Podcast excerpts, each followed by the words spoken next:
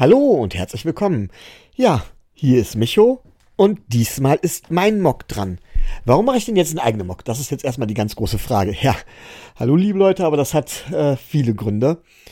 Zum einen, Rico hat vorgelegt, ähm, und das kann ich nicht einfach so stehen lassen. Es kann doch nicht sein, dass Rico bestimmt, was wir vom Dolphins Drive denken, wie gemockt wird.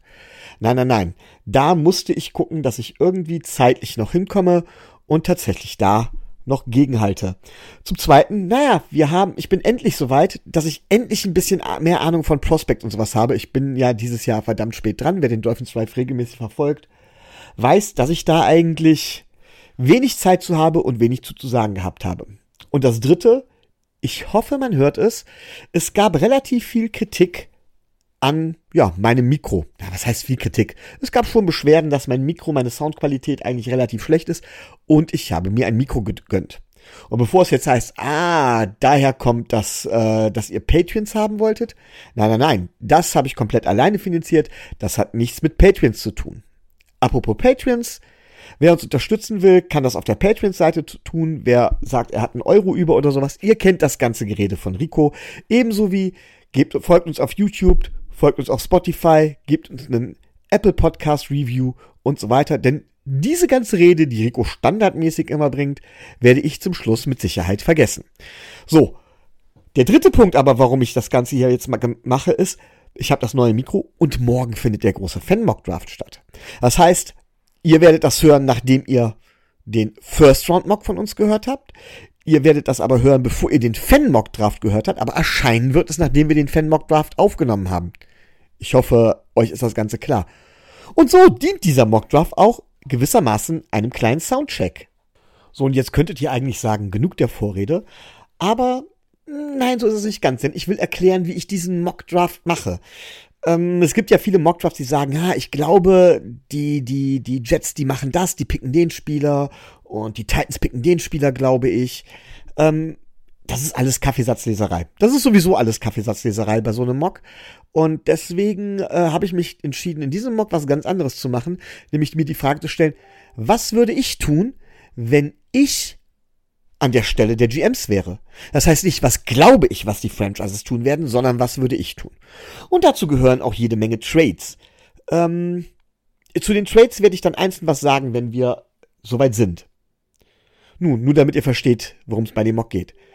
Aber, naja, lange Rede, kurzer Sinn.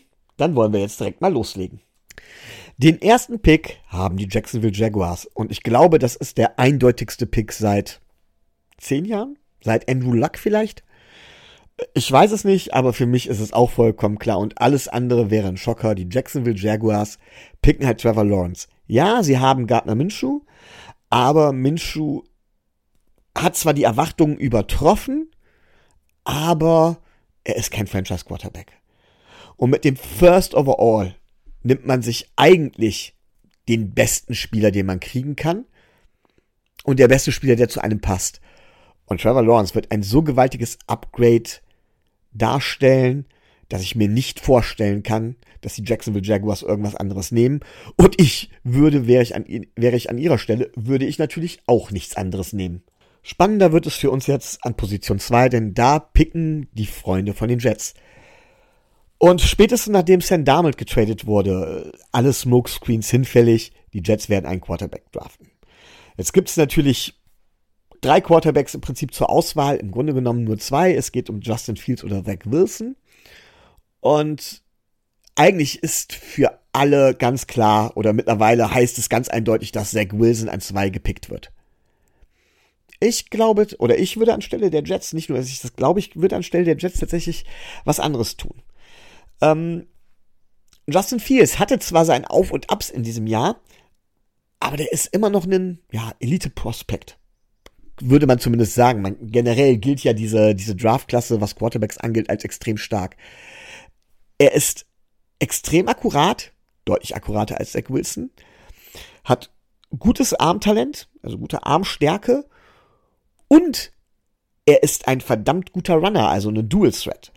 Und Anstelle der Jets, glaube ich, wären sie gut beraten, wenn sie sich Justin Fields von den Ohio State Buckeyes nehmen würden und damit versuchen, ihren Franchise Quarterback zu draften.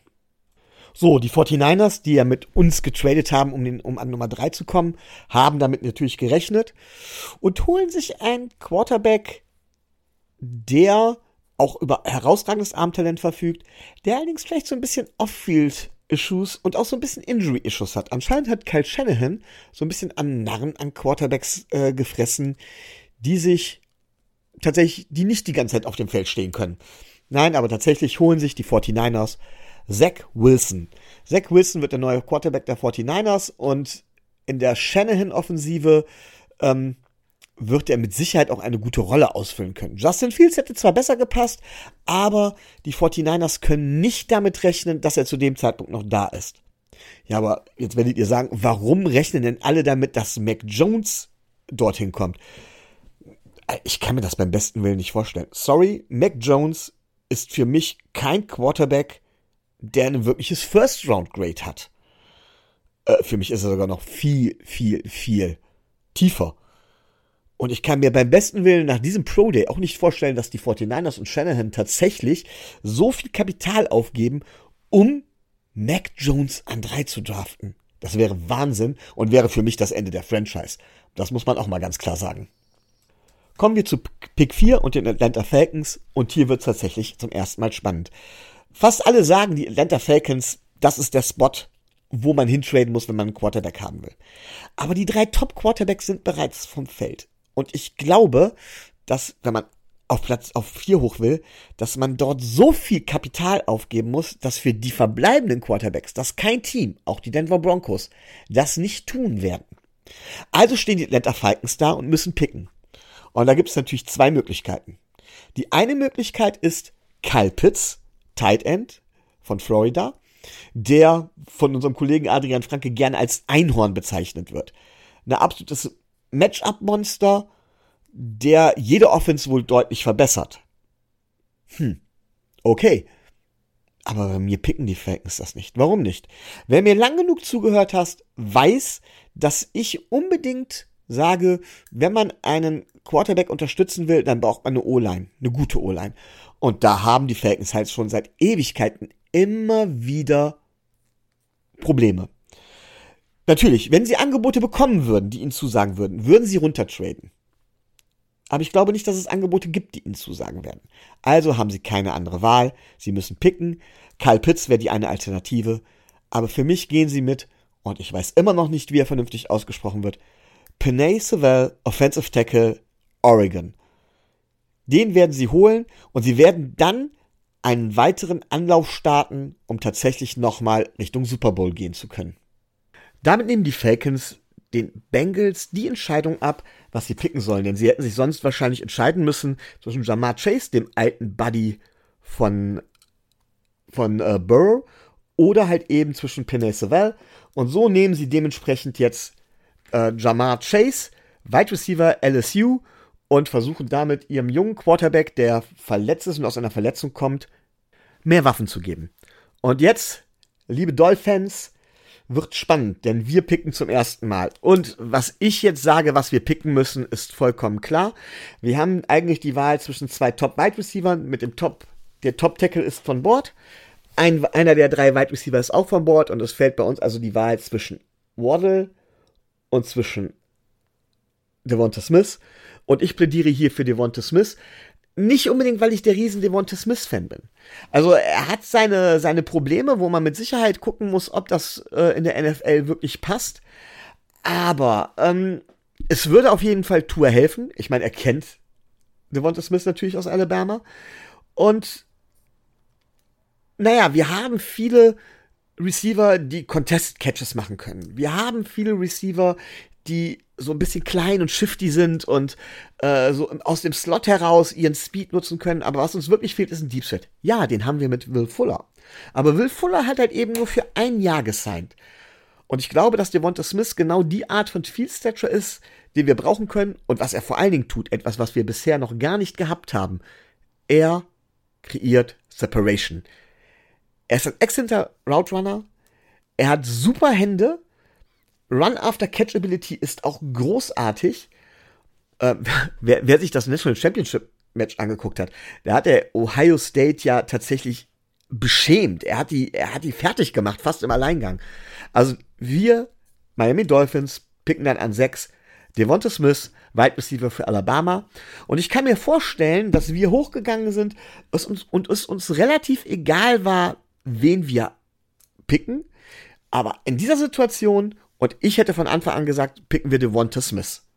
Eben an sechs. Ja, und als nächstes picken an sieben die Detroit Lions. Und die können ihr Glück kaum fassen. Sie sind, sie versuchen einen Neustart mit einem, ja, wie kann man es nennen, einem jungfräulichen Quarterback oder einen jungfräulichen Start. Und was passt besser zu einer Jungfrau als ein Einhorn?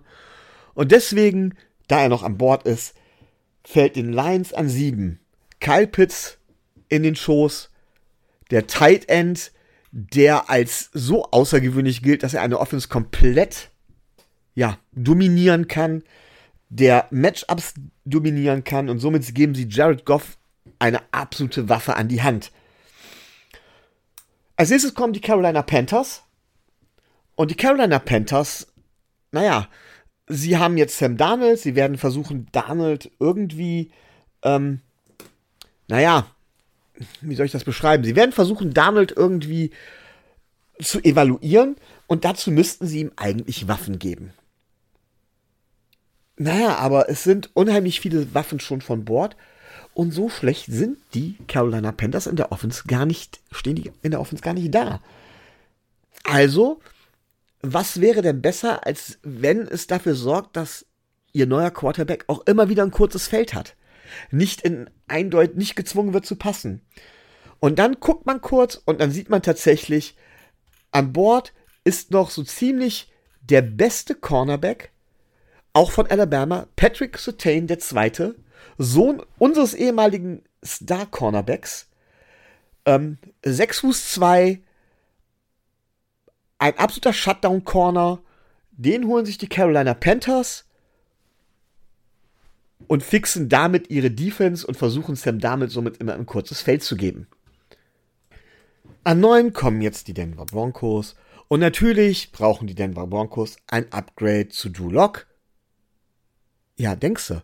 Natürlich brauchen sie das, aber sie finden es nicht. Nein, Trey Lance ist ungefähr dieselbe Richtung, die auch Drew Lock geht. Und warum sollten sie dann tatsächlich einen potenziellen Top-10-Pick dafür aufgeben? Einfach, äh, um eine vielleicht, vielleicht wohlgemerkt, bessere Version von Drew Lock zu holen. Stattdessen guckt man, dass man Drew Lock noch mal ein bisschen Waffen an die Hand gibt und ihn tatsächlich, ja, dementsprechend aufs nächste Level hebt. Und das ist mit dem letzten Top-Receiver dann noch möglich, der da eben noch fehlt. Das ist nämlich Jalen Waddle. Der geht also dementsprechend zu den Denver Broncos und darf demnächst Bälle fangen von Drew Lock, so Drew Lock ihn denn zumindest anwirft. Das ist, glaube ich, der erste große Schocker. Viele würden sagen, von wegen, dass in den Top 10 vier Quarterbacks gehen. Aber tatsächlich ich will euch kurz sagen, was dahinter steckt. Also die Überlegung, warum nicht Trey Lance, habe ich euch schon gesagt. Und ich glaube, wenn einer der anderen drei, also Fields, Lawrence oder Wilson, noch übrig wäre, wäre das für die Broncos äh, No-Brainer, dass sie dementsprechend einen von denen picken. Aber Mac Jones, habe ich schon mal gesagt, sehe ich nicht in der ersten Runde. Und Trey Lance eigentlich nur eine Event, eine Hoffnung auf eine bessere Version von Drew Lock. Und dann würde ich das nicht tun. So. Jetzt rechnet aber so, rechnet so gut wie jeder damit, dass die Broncos einen Quarterback picken. Das heißt, sie sagen, sie müssten ja mindestens auf 8 kommen zu den, zu den äh, Panthers, um vor die Broncos zu springen. Oder halt eben an 5 oder 4, was aber immens teuer wäre. Und tut man das für einen Trey Lance? Wahrscheinlich nicht. Aber ich kann euch sagen, jetzt werden die ersten Teams ins Grübeln kommen denn jetzt ist es nun mal so, dass tatsächlich die drei Wide Receiver von Bord sind. Es sind, es ist der Top Tackle von Bord. Es ist Kyle Pitts vom, vom Bord. Es ist auch der Top Cornerback von Bord. Und die Dallas Cowboys picken an 10. Ja. Und sie picken dann jetzt tatsächlich Sean Slater und fixen ihre O-Line. Natürlich hätte man jetzt hier auch auf Cornerback gehen können und ich weiß, dass viele aus der Cowboys-Community äh, da auch einen Cornerback-Pick sehen. Aber ganz ehrlich, man muss eigentlich Dak Prescott beschützen. Man muss Dak Prescott beschützen, wenn man ihn in den Franchise Quarterback sieht. Lange Zeit war die O-Line die Domäne der Dallas Cowboys, aber die ist deutlich geschwächt worden mittlerweile und da braucht es nochmal Nachschub. Und so schnell gehen die Cowboys jetzt nicht hin und picken sich einen anderen Cornerback, sondern sie picken sich tatsächlich dementsprechend Rashawn Slater, Offensive Tackle, der auch Guard und Center spielen kann, von der Northwestern. So, und jetzt bekommen wir die direkten Auswirkungen davon zu spüren, dass halt eben die Denver Broncos keinen Quarterback genommen haben, denn an 11 sind die New York Giants dran. Und nein, sie sind nicht dran. Denn jetzt gibt es tatsächlich ein Trade. Äh, die New York Giants traden nach unten, das passt ihnen ganz gut, aber nur ein Beispiel dafür. Ähm, man, es gibt wahrscheinlich ein Wettbieten jetzt um die nächsten Plätze, da mehrere Teams sich vielleicht tatsächlich Trey Lance sichern wollen. Und ich gebe den Zuschlag tatsächlich den Las Vegas Raiders, die jetzt von 17 hochgehen auf 11. Sie geben dafür neben ihrem Pick 17 natürlich dieses Jahr ihren Second Round Pick dieses Jahr ab, ihren Fifth Round Pick dieses Jahr, ihren Fourth Round Pick next year und sie tauschen mit den Giants die Sixth Round Picks. Und dann picken sie eben an 11 Trey Lance, der natürlich in gewissermaßen noch ein kleines Projekt ist, aber man hat ja eben immer noch Derek Carr in der Hinterhand, hinter dem sich Trey Lance dementsprechend entwickeln kann. Und ich glaube, das ist der erste wirkliche Schocker. Ähm, weswegen die Bears und auch die Patriots verdammt nervös werden. Ähm, die haben mit Sicherheit mitgeboten, haben aber nicht ganz so viel geboten und die Raiders waren ein bisschen schneller und aus diesem Grund, warum glaube ich, dass die Raiders schneller waren? Ich glaube tatsächlich, dass sich Mike Mayock und ähm, Chucky dementsprechend sehr gut absprechen und sehr schnell Entscheidungen treffen und dass sie das vielleicht auch vorher schon ein bisschen im Hinterkopf gehabt haben, aber nicht so, es nicht so dringend war und sie sehr schnell dementsprechend reagiert haben. Wahrscheinlich während einige Leute noch versucht haben, mit den Cowboys zu verhandeln, äh, haben sie sich direkt auf die New York Giants gestürzt und haben es dementsprechend geschafft. Ob die Patriots dran interessiert waren, ehrlich gesagt glaube ich das gar nicht. Ich glaube, dass die Patriots noch ein Jahr warten werden und dieses Jahr tatsächlich mit Cam Newton bestreiten. Wer übrigens in diese Draft Value Charts guckt, wird sehen, äh, dass da von dem Value deutlich mehr bezahlt wurde als diese 350 Punkte Unterschied. Das wäre allein der Second Round Pick schon gewesen, aber stattdessen wurde ja noch ein Fifth Round und ein Fourth Round nächstes, nächstes Jahr bezahlt. Ähm, das ist tatsächlich wieder diesem Wettbieten zu schulden. Ähm, und ich glaube tatsächlich, dass ein Trade in dem Moment so teuer werden wird. Also wundert euch dementsprechend nicht. Als nächstes sind die Philadelphia Eagles dran, äh, die ja Pick 12 von uns im Prinzip haben, nachdem wir ja zurückgetauscht haben zu den 49ers. Und ähm, ja, es käme dort auf jeden Fall ein, ein äh, Wide Receiver in Frage. Allerdings sind die Top drei Wide Receiver vom Board. Äh, deswegen würde ich anstelle der Philadelphia Eagles auf die andere Seite gehen und dort dann tatsächlich ähm, einen, ja, einen athletischen und guten Man Corner holen von der University South Carolina, von den South Carolina Gamecocks. JC Horn, knapp 20 Jahre alt, äh, der hat, muss man sich mal vorstellen, in sieben Spielen wurde er 24 Mal angeworfen und er hat bloß acht Catches zugelassen. Aber das ist schon auch eine Art Shutdown-Corner und der wird eindeutig die Secondary der Philadelphia Eagles deutlich verstärken. Jetzt wären an 13 dementsprechend die LA Chargers dran, aber es gibt wieder einen Trade. Denn tatsächlich kommt ein Team drei Spots hoch, nämlich die Arizona Cardinals, die jetzt den Run auf die zweite Liga der right Receiver hören und dort Rashad, Rashad heißt er, glaube ich, Rashad Bateman äh, dementsprechend ähm, picken von der von den Minnesota Golden Gophers. Ähm, das ist einer, ein verdammt guter Route Runner, der dementsprechend eine gute Ergänzung zu der Andrew Hopkins ist ähm, und äh, dazu führen sollte, dass die Arizona Cardinals endlich endlich so weit sind, dass sie sagen können, von wegen, wir, wir führen das, das, das System unseres College, unseres, ja, unseres Coaches, der vom College kam und der sein System da mitbringt, äh, das können wir dann endlich umsetzen, wenn wir vier gute Right Receiver haben. Dann haben sie drei immerhin wahrscheinlich. Äh, dafür springen sie hoch, aber sie haben halt ein kleines Problem. Und zwar haben sie dieses Jahr kein Third und kein Third Round Pick. Also geben sie den Third Round Pick nächstes Jahr ab. Jeder weiß aber, dass das relativ wenig ist.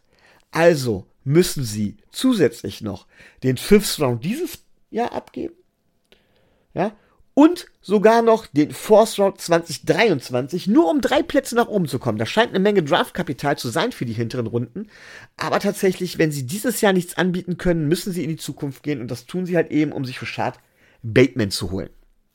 An 14 sind dann die Minnesota Vikings dran und die Minnesota Vikings haben vor allen Dingen ein Problem. Und dieses Problem heißt O-Line. Die beiden Top-Tackles sind dementsprechend vom Board. Ähm, natürlich wäre auch Interior Defense Line oder sowas hier eine Wahl, aber nein, sie nehmen sich Christian Derisaw, den Tackle von der Virginia Tech. Ähm, der ist zwar, es ist zwar ein leichter Drop-off im Vergleich zu Slater und zu Savell, aber ähm, er ist immer noch ein verdammt guter Tackle und ähm, das sollte dann dementsprechend, ja, ähm, Kirk Cousins dazu helfen oder dazu bringen, ähm, dass er mehr Zeit in der Pocket hat und dementsprechend dann auch wesentlich bessere Leistungen wieder abrufen kann. Als nächstes wäre unser alter Rivale dran, die New England Patriots. Aber Bill Belichick sammelt gerne Kapital in den späteren Runden und deswegen gibt es einen neuen Trade. Äh, die Indianapolis Colts gehen hoch. Ja, ähm, es sind tatsächlich laut Dart Value Chart ungefähr 250 Punkte, die sie abgeben müssen.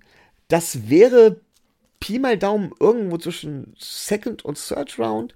Aber tatsächlich haben sie keinen Third Round dieses Jahr. Sie geben also einen Second Round für nächstes Jahr und den diesjährigen Fourth Round ab, um halt eben die Plätze hochzugehen. Sie kommen dann dementsprechend auf Position 15 und fixen dann ihre Defensive Line, denn das haben sie schon länger versucht und das Hauptproblem bei den Colts, also war zum Beispiel letzte Saison tatsächlich, dass Jadavion Clowney verletzt war. Der hat also überhaupt nichts bringen können. Sie gehen also auf 15 nach oben und holen sich dementsprechend von 21, das sei vielleicht nur dazu gesagt, holen sich Quitty Pay, einen der besten Edge-Washer der Klasse. Ich habe lange überlegt, ob es wirklich Quitty Pay wird, aber ja, sie holen sich Quitty Pay und die New England Patriots gehen runter auf Position 21. So, nach ihrem Downtrade sind jetzt die LA Chargers dran und man könnte meinen, sie würden gucken, ob sie neue Waffen für tatsächlich für Justin Herbert kommen. Tackle wäre hier auch die Frage, aber bei mir entscheiden sich die Chargers tatsächlich anders und tun sich einen, bei dem lange Zeit gedacht wurde, dass er unter den Top 10 weggeht. Und zwar draften sie für ihre Defense, für ihre Front 7 Mika Parsons von der Penn State, Penn State Little Alliance. Ähm, ein Runstopper, der allerdings auch als Blitzer richtig, richtig gut funktionieren kann und dort äh, tatsächlich Joey Bosa auch unterstützen wird. Und äh, auch so versuchen sie halt dementsprechend die Spiele, die meisten engen Spiele, die sie ja verloren haben, zu gewinnen. Das liegt auch daran, dass gerade was Tackles angeht und Receiver angeht, auch spät im Draft noch gute Prospects zu finden sind, aber so ein Prospect wie Mika Parsons wohl eher weniger. Er ist so eine Mischung aus Edge Rusher und Linebacker, fast sogar ein bisschen Richtung Kalfa neugehend, würde ich sagen. Ähm, ja, dementsprechend an 16 Mika Parsons zu den LA Chargers.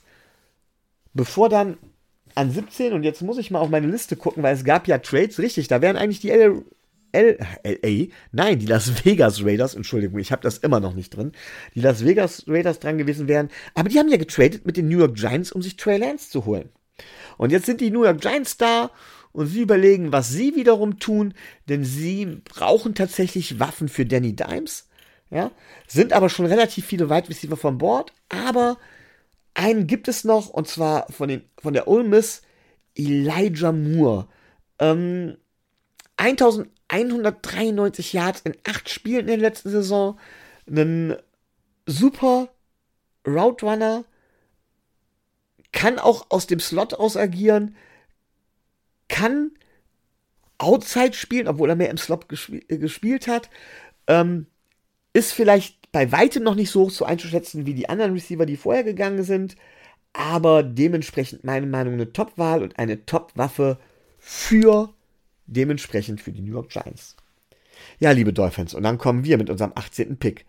Ich halte einen Downtrade hier für möglich, aber so wie das Board fällt, haben wir tatsächlich eine relativ große Auswahl.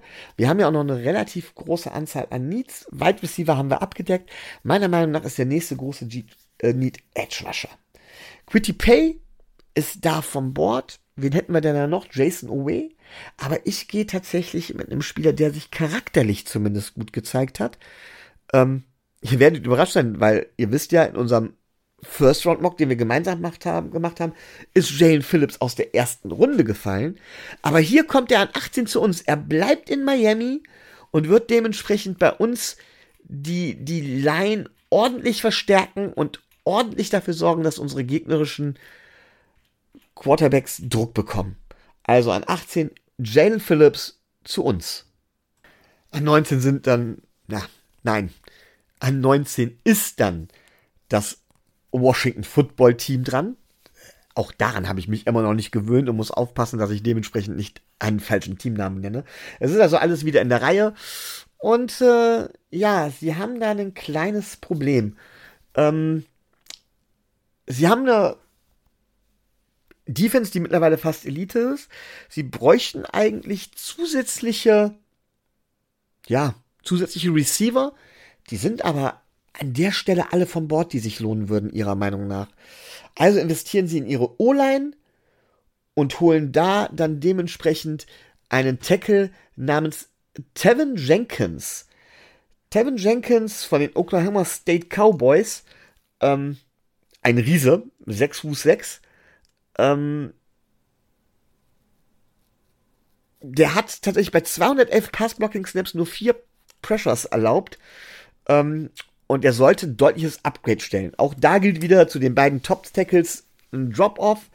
Aber ich glaube, insgesamt machen die Washington Football Teamers, also elegant die Kurve bekommen, da nicht allzu viel falsch. An 20 kommen jetzt die Chicago Bears. Ähm, jetzt sagen viele, ja, die nehmen Mac Jones. Aber mal ganz ehrlich, warum sollten sie das tun? Sie sind mit Mitch Trubisky so richtig schön auf die ich sag's mal so deutlich, Schnauze gefallen. Und ähm, Mac Jones hat für mich kein First-Round-Grade. Beim besten Willen nicht. Ähm, ich glaube sogar, dass sie ihn in der zweiten Runde noch bekommen könnten, wenn sie ihn denn unbedingt haben wollen. Also suchen sich was anderes aus. Was könnten sie da brauchen? Waffen, O-Line? Ich habe mich für was anderes entschieden. Und zwar gehe ich in die Secondary und sie nehmen einen Safety. Trevor Merrick, so ziemlich der beste Safety, den es in diesem Draft gibt ähm, versuchen damit ihre Secondary auf ein anderes Level zu heben und versuchen sich über die Defense wieder zu verstärken.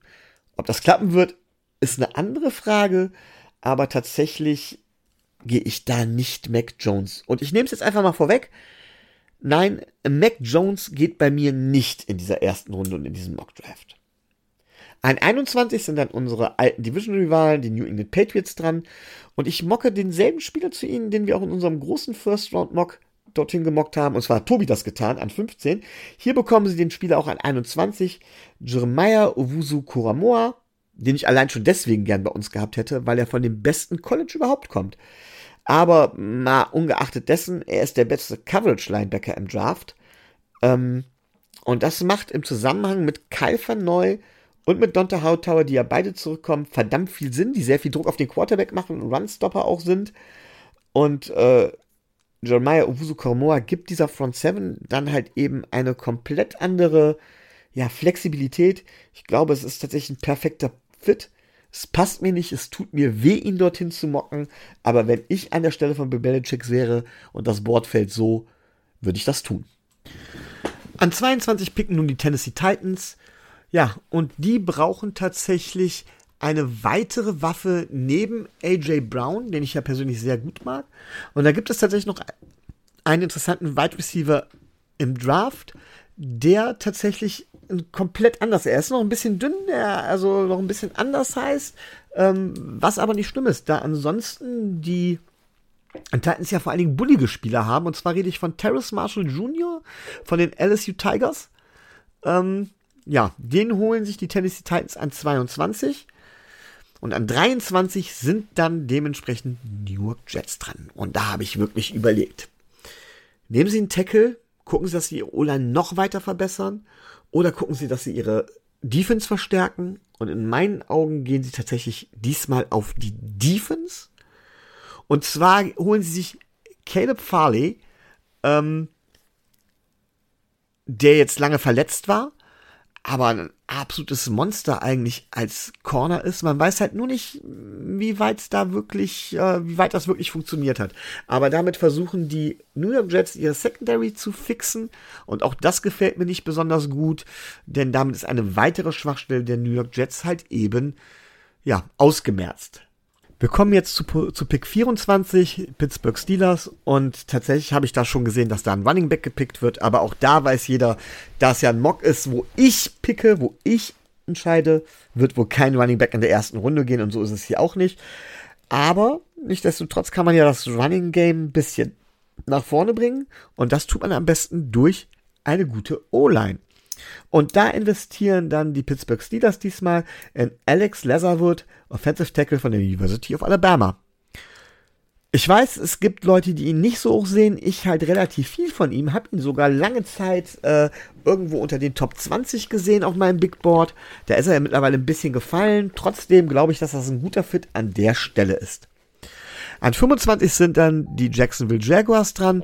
Die haben jetzt wieder dementsprechend äh, die freie Auswahl, nachdem sie Trevor Lawrence geholt haben. Sie können was für die Offense tun, aber viele, viele gute Spieler im Offense-Bereich sind weg und allmählich verschiebt sich das Ganze immer mehr Richtung Defense, auch bei ihnen. Und sie gehen auf die Interior Defense Line und holen sich ebenfalls von der University of Alabama Christian Barmore. Ähm, Christian Barmore dürfte wohl der Def beste Defensive Tackle sein. Inside Pressure ist immer gefährlich und so ja, werden die Jacksonville Jaguars auf beiden Seiten der Line eine deutliche Verstärkung haben. So, als nächstes wären die Browns dann, aber die Browns gehen runter. Und zwar drei Plätze. Sie tauschen mit den Packers, kriegen dafür den viert und den Sechstrunden der Pick der Packers dieses Jahr. Aber warum tun die Packers das? Die Packers brauchen dringend Hilfe in einem Bereich und wollen vor ein anderes Team kommen, das ebenfalls dort Hilfe braucht, weil tatsächlich nicht mehr so viel am, auf dem Board ist. Und zwar brauchen die Packers Wide Receiver. Da wollen sie vor die Ravens kommen und die meisten Wide Receiver mit einem First Round Grade sind schon weg oder ehrlich gesagt sind in meinen Augen sogar alle mit einem First Round Grade schon weg. Aber die Packers wollen sich jetzt nicht darauf verlassen, in die Röhre zu gucken und dann am Ende der zweiten Runde wieder keinen zu kriegen. Deswegen machen sie jetzt ein Uptrade, um vor die Ravens zu kommen und holen sich Rondell Moore von Purdue den Purdue Boilermakers. Ähm, er ist eigentlich ein Slot-Receiver, aber ich kann mir vorstellen, dass er auch outside ähm, gut agieren kann. Und er ist einer, der verdammt gut Tackles brechen kann. Und er ist halt eine weitere Waffe halt eben für tatsächlich äh, Aaron Rodgers. Ja. Damit sind die Baltimore Ravens, die an 27 dran sind, ein bisschen in den Allerwertesten gekniffen.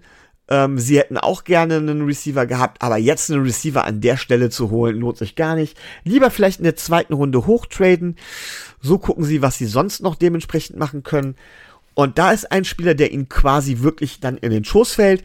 Ähm, von der von, von Penn State holen sie sich dann dementsprechend Jason Owe, ähm, ein Edge Defender, der ein physisches Monster ist. Äh, Monster Among Men oder wie hieß das noch? Ähm, ja, den holen sie sich und glauben, dass sie dementsprechend in den späteren Runden noch einen guten Receiver für Lamar Jackson holen können. Weiter geht's mit Position 28. Das sind die New Orleans Saints, die sich ja jetzt nach dem Abschied von Drew Brees irgendwo in einem Umbruch befinden. Und naja, sie versuchen ihre Schwachstelle weiter auszumerzen. Das war 2019, war es dementsprechend äh, die Secondary von denen. Das machen sie jetzt auch wieder, trotz dass sie dementsprechend ähm, äh, Malcolm Jenkins haben, holen sie sich jetzt tatsächlich auch wieder einen Cornerback und zwar Greg Newsom und ich meine, es ist Greg Newsom der zweite, ich gucke tatsächlich nochmal nach, ist es Greg Newsom der zweite? Ja, es ist Greg Newsom der zweite äh, von den Northwestern Wildcats. Ähm, muss man sich mal vorstellen. Ähm, zwölf Catches hat er gestattet, wo er 34 Mal wurde er anvisiert und hat 93 Yard die ganze, ganze Saison über zugelassen. Sollte dementsprechend zusammen mit Marshawn Lattimore dann eine gute Secondary für die, für die, äh, für die New Orleans Saints geben. So, an 29 wären ja eigentlich die Packers dran gewesen, aber da sind die Browns jetzt hingegangen. Und die Browns, hm, ich habe ja in dem, im ersten, ja, im, im, im ersten Erstrunden Mockdraft, den wir gemeinsam gemacht haben, habe ich gesagt, die Browns brauchen einen Nachfolger irgendwie für Odell Beckham Jr., der nicht wirklich mehr auf die Füße zu kommen scheint. Zumindest nicht für den Preis. Aber wie wir jetzt schon festgestellt haben, sind die, ja, sind die guten Receiver weg und die Browns haben eigentlich keine schlechte Offense. Auch die O-Line ist relativ gut, aber die Defense Line kann tatsächlich noch Upgrade gebrauchen und auch da meiner Meinung nach ein absoluter Value Pick Aziz Ujulari ähm, Speed Rusher, den sie sich da in die Defensive Line holen und damit auch dort deutlich nach vorne kommen. An 30 sind dann tatsächlich ja unsere unsere Buffalo Bills dran. Ähm, die müssen ihr Team ja eigentlich nur dementsprechend ergänzen und ich habe lange überlegt, was ich da mache. Ähm, sie brauchen halt irgendwo ähm, ja einfach ein Upgrade und was man nie genug haben kann, sind Pass Rusher bzw. Linebacker. Von, Teils, von Teilzahl gibt es dann Savin Collins, ähm, eigentlich ein Off-Ball-Linebacker, der auch gut blitzen kann und dementsprechend die, äh, den Pass-Rush der Buffalo Bills gut, unter, gut unterstützt und zumindest in der Rotation ordentlich nach vorne bringt. Ähm, das sieht dann wieder gut aus für die Buffalo Bills, vorausgesetzt, dass Josh Allen sein Niveau halten kann. Und jeder, wie gesagt, der mir zuhört, weiß, dass das tatsächlich auch ein Problem sein kann. An 31 sind jetzt die Kansas City Chiefs dran, Super Bowl-Verlierer, und sie tun das, was man tun sollte, wenn man einen Spieler wie Patrick Mahomes hat. Sie schützen ihn. Jetzt sind viele gute Tackles schon von Bord und ich habe lange überlegt, wie wäre es mit Walker Little zum Beispiel von Stanford. Aber nein, ich habe mich für Dylan Raduns entschieden. Raduns, Raduns, Raduns, Raduns auf jeden Fall geschrieben. Ähm, von den North, von North Dakota State. Ähm, der hat zwar schon so leichte Injury-Issues äh, mit Kreuzbandriss und so weiter und er ist ein bisschen undersized aber ähm, der ist sehr agil und er kann die O-Line um noch ein anderes Level tatsächlich erweitern. Die kommen ja viel über Scheme, aber wenn das Scheme mal nicht funktioniert oder sie in der Beziehung ausgecoacht werden, fehlt so ein bisschen, habe ich das Gefühl, so ein kleiner Plan B. Und das wäre mit Dylan Reduns möglich. Er ist ein Shot, er ist ein er ist ein Projekt. Er ist nicht derjenige, der die Line jetzt direkt auf ein anderes Level hebt. Aber ich glaube, dass äh, er da dementsprechend tatsächlich, ja, ähm, ein Shot wert ist. Kommen wir zum letzten Pick der ersten Runde. Das sind die Tampa Buccaneers, amtierender Super Bowl-Sieger. Und ähm, wir haben uns mit den Buccaneers schon länger unterhalten und die Buccaneers hätten gerne einen Edge Rusher. Jetzt sind viele Edge Rusher schon weg. Nichtsdestotrotz gibt es da einen Edge Rusher, bei dem man gesagt hat, wow, zwischenzeitlich, der könnte ein Top 10 Pick sein, er ist gefallen und gefallen. Ähm, mittlerweile irgendwo, glaube ich, sogar bis in die zweite Runde, bis sogar fast Mitte zweite Runde, je nachdem, welches Board man anguckt. Die Rede ist von dem Edge Rusher der Hurricanes, Miami Hurricanes. Ähm, es ist Gary Rousseau. Ähm, aber der hat nur ein Jahr gespielt.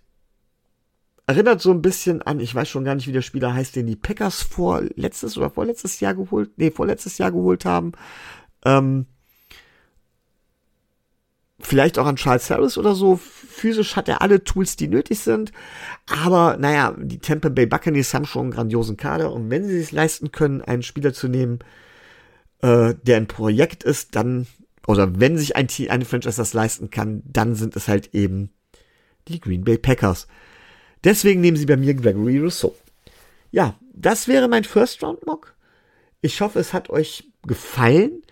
Ähm, lasst doch einen Kommentar da, bei Facebook, bei YouTube, wo auch immer, was ihr davon haltet, was ihr anders seht, wo ihr sagt, Micho, boah, jetzt drehst du aber vollkommen am Rad.